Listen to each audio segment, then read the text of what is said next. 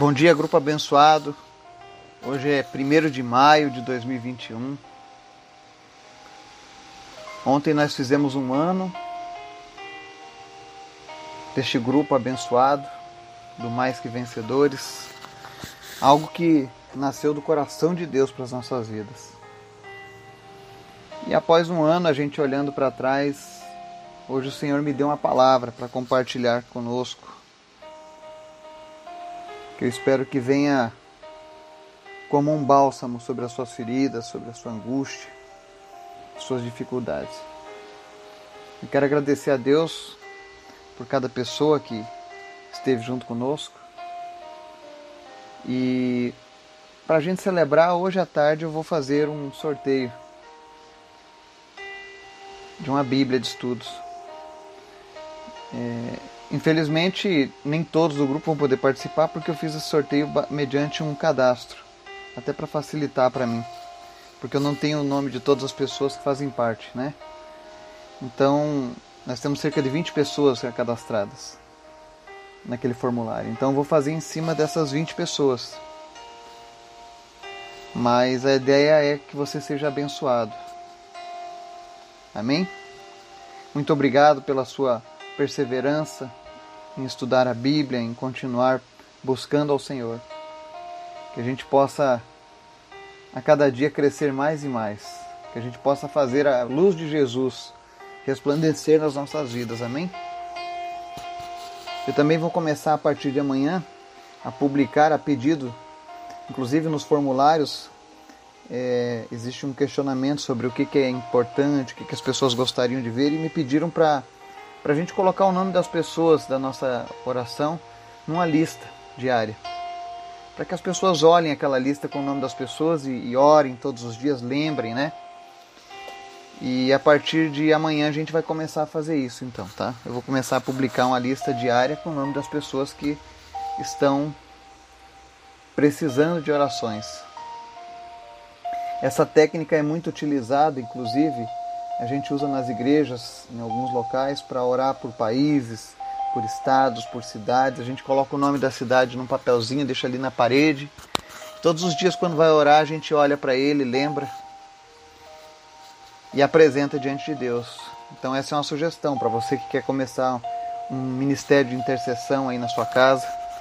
Você quer ser, você sente um chamado de Deus para interceder por outros, por nações, né? Essa é uma dica imprime ou escreve no papel seu, as suas necessidades ali, você começa a orar apresentando ela diante de Deus, tá? E depois você vai marcando aquilo que o Senhor já respondeu. É uma boa maneira de incentivar a, a nossa perseverança e a fé. Amém? Antes da gente começar o estudo de hoje, eu quero te convidar para o nosso momento de oração. Amém? Senhor, muito obrigado por mais um dia. Obrigado, Deus, porque o Senhor tem nos cuidado, tem, tem nos guardado, tem nos livrado do mal. O Senhor tem nos dado esperança a cada dia. Obrigado, Jesus. Obrigado pelos teus milagres que foram realizados. Obrigado por todas as coisas que o Senhor tem feito nas nossas vidas. Nós só temos a te agradecer, Jesus. Perdoa os nossos erros, os nossos pecados, as nossas falhas, tudo que nós cometemos durante a semana que não te agradou, aquilo que nos esquecemos de pedir perdão a Ti. Mas recebe, Deus, nosso arrependimento sincero nessa manhã e que nada impeça a nossa oração de chegar ao Teu trono, Pai. Em nome de Jesus. Nós queremos te apresentar, Deus, as pessoas do nosso grupo. Obrigado por cada uma dessas vidas, são preciosos a Ti. E eu peço que a cada dia o Senhor esteja revelando a Tua palavra, tocando corações, mentes. Que essas pessoas possam experimentar a cada dia, Deus, o que é viver em Tua presença.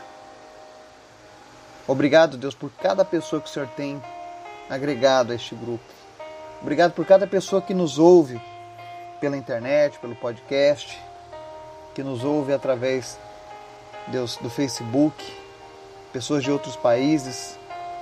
Que o Senhor esteja usando essas pessoas para transformar o local, a cidade, a nação que eles vivem. Em nome de Jesus, tudo é possível para ti, Pai.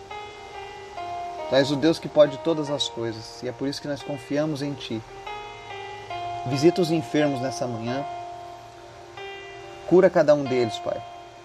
O Senhor conhece, Deus, a necessidade de cada uma dessas pessoas. Visita o Severino, o Miguel, a Martizete, a Ângela, a Dona Cícera, o seu Justino, a Rosângela. Cura eles, Pai. Independente da enfermidade, se é opressão, se são ataques do inimigo, o Senhor é poderoso, Deus, para livrar de todo mal. Visita também, meu Deus, o seu Renan, José, Alexandre, Ana Paula, Sandra, Tiffany, Maria Madalena, Valdomiro, Ana Maria, que estão lutando contra câncer. Que o Senhor esteja, meu Deus, livrando eles dessa enfermidade, em nome de Jesus. Te apresentamos a vida da Miriam, do seu Lauro, da Marli, do Laurindo, do Gabriel. Em especial te apresento hoje a vida da Mariana, que está enferma. Que o Senhor esteja trazendo cura para ela repreendendo, Deus, todo e qualquer mal na sua vida, em nome de Jesus. Meu Deus, traz cura a, a todas as pessoas que estão nos ouvindo nesse momento. A todos aqueles que estão compartilhando essa mensagem, visita agora, Jesus, e manifesta a tua presença, manifesta o teu poder. Nos fortalece em nossas fraquezas. Nos ajuda, Senhor, nesses dias difíceis. Senhor, olha para a nossa nação. Visita o nosso país. Tira toda a opressão que o nosso povo tem sofrido. Meu Deus, em nome de Jesus, repreende, Deus, essa corrupção que assola a nossa nação, que é a mãe de todos os problemas do nosso país. Dela vem a violência, dela vem a impunidade, dela vem as injustiças. Então nós oramos nessa manhã para que o Senhor repreenda a corrupção no nosso país em todas as áreas, em todos os níveis. Meu Deus, muda a nossa nação.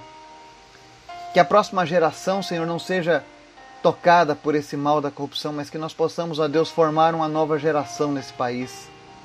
Nos ajuda, Deus, a criar os nossos filhos, os nossos netos. Nos ajuda, Deus, a, a preparar um caminho, Senhor, reto para as próximas gerações. Que nós venhamos ensinar, ó Deus, aqueles que estão vindo atrás de nós a andarem nos teus caminhos. Porque um povo que, que anda com o Senhor é um povo que jamais será confundido.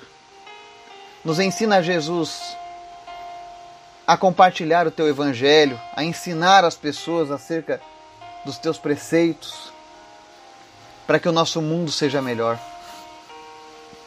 Fala conosco, Deus, através da tua palavra. Nos ensina, Pai, nessa manhã, em nome de Jesus. Amém. Hoje nós vamos ler um texto que está lá no livro do profeta Naum, lá no Antigo Testamento. É um livro pouco lido, pouco conhecido, é tão curtinho que eu recomendo que você faça a leitura completa dele. Eu acho que em 20 minutos você lê o livro de Naum todo e você adquire conhecimento da palavra do Senhor. Então faça esse desafio. Leia o livro do profeta Naum, está lá no Antigo Testamento. E como nós estamos falando em cuidado de Deus, e eu acho que você tem reparado que nos últimos dias o Senhor tem, tem nos direcionado a uma vida com mais intimidade com Ele. O Senhor tem nos confrontado a ter um relacionamento ainda mais íntimo com Ele, mostrando que a vida com Deus não pode ser superficial e principalmente que a vida com Deus ela exige uma confiança. Nós precisamos confiar em Deus para de fato obedecer aos seus mandamentos, para de fato cumprir os seus propósitos aqui nessa vida. Muitas pessoas não experimentam o mover sobrenatural de Deus sobre as suas vidas porque elas ainda não confiam plenamente em Deus. E o Espírito Santo de Deus tem colocado no meu coração todos esses dias sobre isso. Preparar a nossa vida, preparar a nossa casa para que o Senhor habite nela. Em tempos de pandemia, onde as pessoas colocam máscaras, para sobreviver, o Senhor ele nos pede que tiremos as nossas máscaras para que tenhamos a vida eterna. Não essa máscara de pano, mas a máscara da religiosidade, a máscara do egoísmo, a máscara da falsidade. O Senhor conhece o nosso coração. Mas muitos de nós não conhecemos o coração de Deus. E é imprescindível para nós conhecermos o coração de Deus. É algo que nós não podemos ignorar, é algo que nós deveríamos buscar todos os dias, é procurar conhecer o coração de Deus. É muito bom ser abençoado por Deus. Mas melhor ainda é compreender a totalidade do amor de Deus, da bondade do Senhor. E lá no livro de Naum, capítulo 1, versículo 7, há um versículo que diz assim: O Senhor é bom, um refúgio em tempos de angústia. Ele protege os que nele confiam. Você faz ideia do quão poderoso é esse versículo? O Senhor é bom. O Senhor é bom, sempre bom. O Senhor só tem coisas boas para nós. As coisas ruins não vêm dele. Para você entender um pouco melhor esse contexto de Naum, o profeta Naum escreveu uma série de sentenças contra o reino da Síria, em especial contra Nínive, a sua capital. Para você entender a história dessa capital, Nínive, a gente volta lá atrás no profeta Jonas. Para você que não sabe, Jonas no hebraico significa pomba, tá?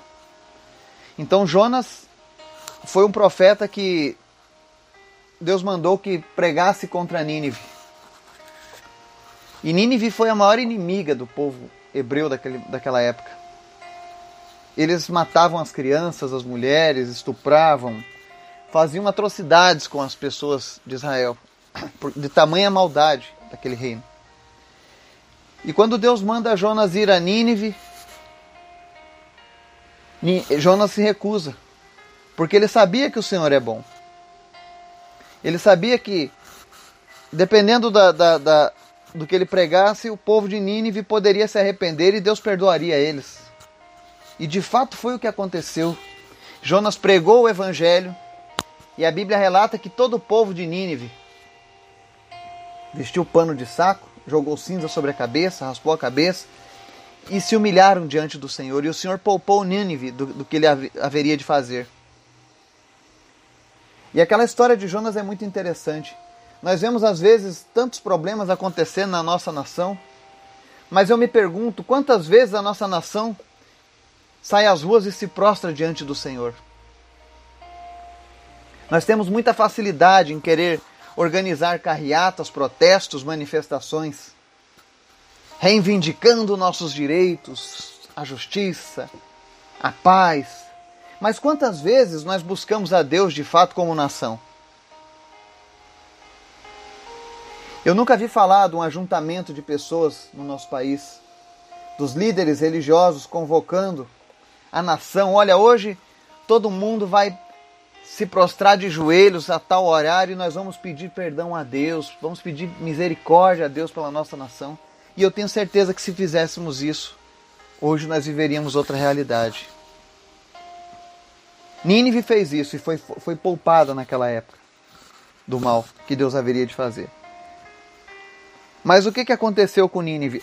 Aquele povo de Nínive, passado uma geração, se esqueceu da, da misericórdia de Deus e começaram a praticar as mesmas abominações. E começaram a oprimir o povo de Deus mais uma vez. Então Deus deu um basta. E levanta o profeta Naum para dar uma sentença a Nínive, de que ela seria destruída, de que eles seriam punidos pelos, pelos seus pecados. A Bíblia diz que Deus é tardio em irar-se, mas um dia virá a ira do Senhor. Mas o que é interessante é que mesmo em meio a tanto sofrimento causado pelos ninivitas, pelos assírios, o Senhor cuidava dos seus filhos. E é dentro dessa desse cuidado de Deus que o profeta escreve esse versículo dizendo: "O Senhor é bom". Mesmo ele vendo tantas atrocidades acontecendo, mesmo ele vendo o mundo daquela época passando por uma grande luta, guerras, ainda assim ele enxergava que o Senhor era bom, porque o Senhor estava cuidando dele. E por que, que o Senhor é bom? Porque ele é um refúgio em tempos de angústia. Nós temos vivido tempos de angústia. Muitas pessoas angustiadas nesse momento, porque não sabem o destino daqueles que estão nas UTIs, daqueles que foram entubados, ou daqueles que contraíram a Covid. Outros angustiados porque estão sem trabalhar, porque as empresas foram fechadas. Outros angustiados porque não podem mais se encontrar com aqueles que amam. Outros angustiados porque sofrem de depressão. E com o acúmulo dessas notícias ruins, a depressão aumentou. Enfim, existem vários motivos para as pessoas terem angústia. Mas o que Deus oferece para nós é refúgio em tempos de angústia.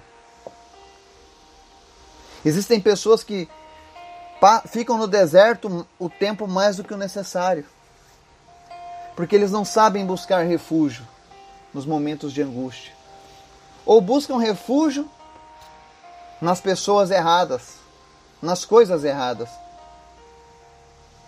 Tem pessoas que buscam refúgio na bebida, tem pessoas que buscam refúgio nas drogas, tem pessoas que buscam refúgio nos esportes, tem pessoas que buscam refúgio em relações extraconjugais, em relacionamentos, em dinheiros, em viagens.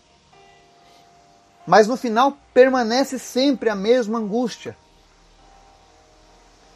Porque essas coisas não têm o poder de oferecer o verdadeiro refúgio. Mas o Senhor é bom. E Ele é o nosso refúgio em tempos de angústia. Eu tenho certeza que você que nos acompanha desde o início tem vivido esse refúgio no Senhor. Eu posso te dizer abertamente: eu busquei refúgio no Senhor e todos os dias eu agradeço a Ele, porque eu estou sendo cuidado por Ele. O Senhor está cuidando dos meus, mas porque eu busquei refúgio nele. Primeiramente eu fui para os pés do Senhor e eu disse: Senhor, somente o Senhor pode cuidar de nós. Não são os governos, não é a nossa força, mas é o Senhor quem oferece refúgio nos tempos de angústia. Então, se você ainda está sofrendo com angústias, siga o conselho de Naum. Busque o refúgio no Senhor. Se refugie em Deus. Lembre que o próprio Jesus, pouco antes de ser crucificado, ele olha para Jerusalém do alto do monte e fala: Jerusalém, Jerusalém. Quantas vezes eu quis fazer com você como a galinha faz com seus pintinhos, abrigando eles debaixo de suas asas. O desejo do Senhor conosco é esse. Será que você pode imaginar como, como é o coração de Deus nesse momento? Como está o coração de Deus em relação a nós nesse momento? Deus está vendo as coisas acontecendo. Ele continua sendo soberano. E ele, Jesus, ainda continua querendo fazer a mesma coisa, te abrigar debaixo de suas asas, te proteger do frio, te proteger do calor, te proteger dos predadores, mostrar para você que você não está sozinho, mostrar para você que você não está desamparado, e que existe alguém cuidando de ti. Esse é o interesse, esse é o desejo de Deus para as nossas vidas. Mas infelizmente muitas pessoas não conseguem experimentar esse cuidado de Deus. Assim como Jerusalém não experimentou este cuidado de Jesus quando ele esteve lá no meio deles. Mas vem a pergunta: por que, que as pessoas não experimentam então esse, esse cuidado, esse refúgio oferecido por Deus? Porque elas não confiam em Deus. Porque Naum diz aqui no verso 7, na parte C: Ele protege os que nele confiam. Deus não é homem para que minta, nem filho do homem para que se arrependa. Deus deixou escrito essa promessa: Ele protege os que nele confiam. Você quer ser protegido por Deus? Você quer ser protegida por Deus? Confie nele de todo o teu coração, de todo o teu ser, de todo o teu entendimento, com toda a tua força. Deus não quer relacionamentos superficiais conosco. Ele quer profundidade nesse relacionamento. E profundidade na Bíblia se traduz com confiança. Confie no Senhor. Já dizia Provérbios: não te estribes no teu próprio entendimento. Confie no Senhor. Confie nele. Por que ficar sofrendo à toa? Por que ficar sofrendo as ações da angústia, do medo, da opressão, quando nós temos um Deus que é um, se oferece como refúgio nos tempos difíceis? Um Deus que se oferece para nos proteger.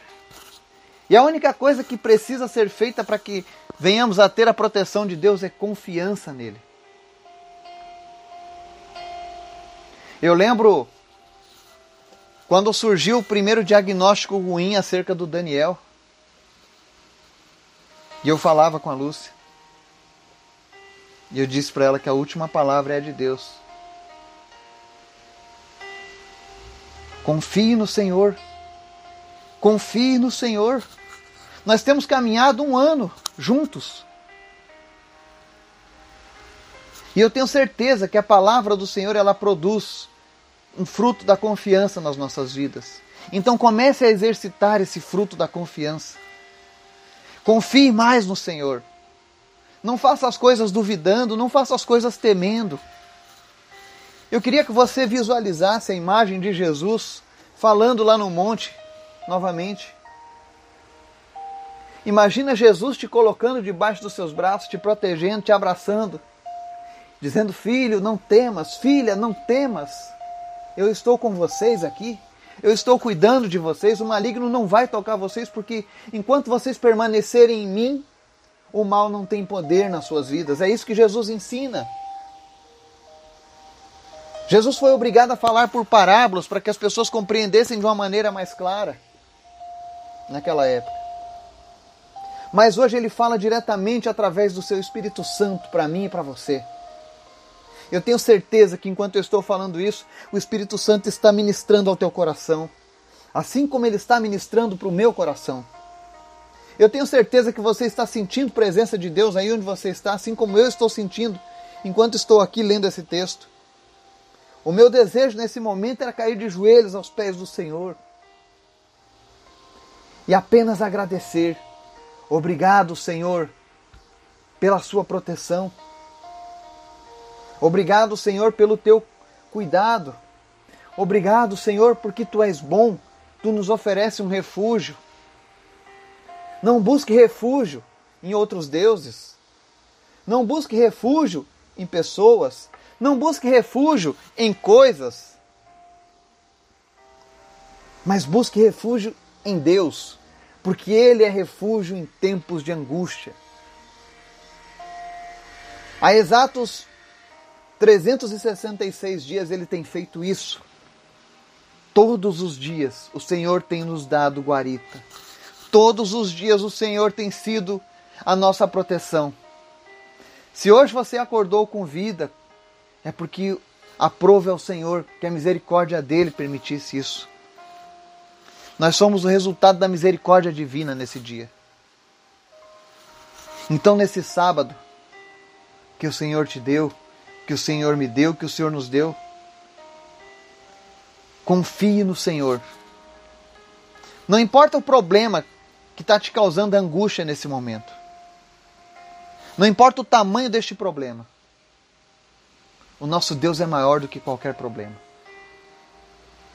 E ele se oferece. Esse é o mais importante. Deus está se oferecendo. Quantas vezes na mitologia grega, romana, você vai ver um Deus se oferecendo para ser refúgio das, das, daqueles que o servem, para proteger aqueles que nele confiam. O nosso Deus tem, já deu muitas provas do seu amor.